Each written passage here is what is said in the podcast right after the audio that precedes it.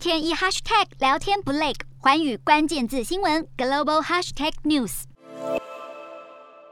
乌俄战争在普丁对国内媒体严加控管之下，又传出有独立媒体遭殃。俄罗斯最大独立报纸《新报》总编辑穆拉托夫去年刚获得诺贝尔和平奖肯定。他在受访时幽默表示，可能会被当局视为由外国资助从事政治活动的外国代理人。再加上俄乌战争期间，《新报》连续受到俄国监察机构警告。只好暂停报纸出刊，直到战争结束为止，避免彻底停刊。荷兰啤酒制造商海尼根二十八号宣布退出俄罗斯市场，成为最新一家因为俄罗斯入侵乌克兰而离开的西方公司。但汇丰控股公司则不愿屈服于压力，在分析师报告中软化措辞，移除俄罗斯与乌克兰发生战争的字眼，与竞争对手高盛及德意志等银行的谴责做法形成对比，引发公司内部辩论及部分员工强烈抱怨。但汇丰对此不发表任何评论，只表示关切受到乌克兰持续冲突影响的所有人士。至于俄乌冲突一开始态度暧昧的柬埔寨，曾表示不会谴责俄罗斯或乌克兰，也不使用“俄国入侵乌克兰”这样的字眼。二十九号态度大转变，公开谴责俄罗斯，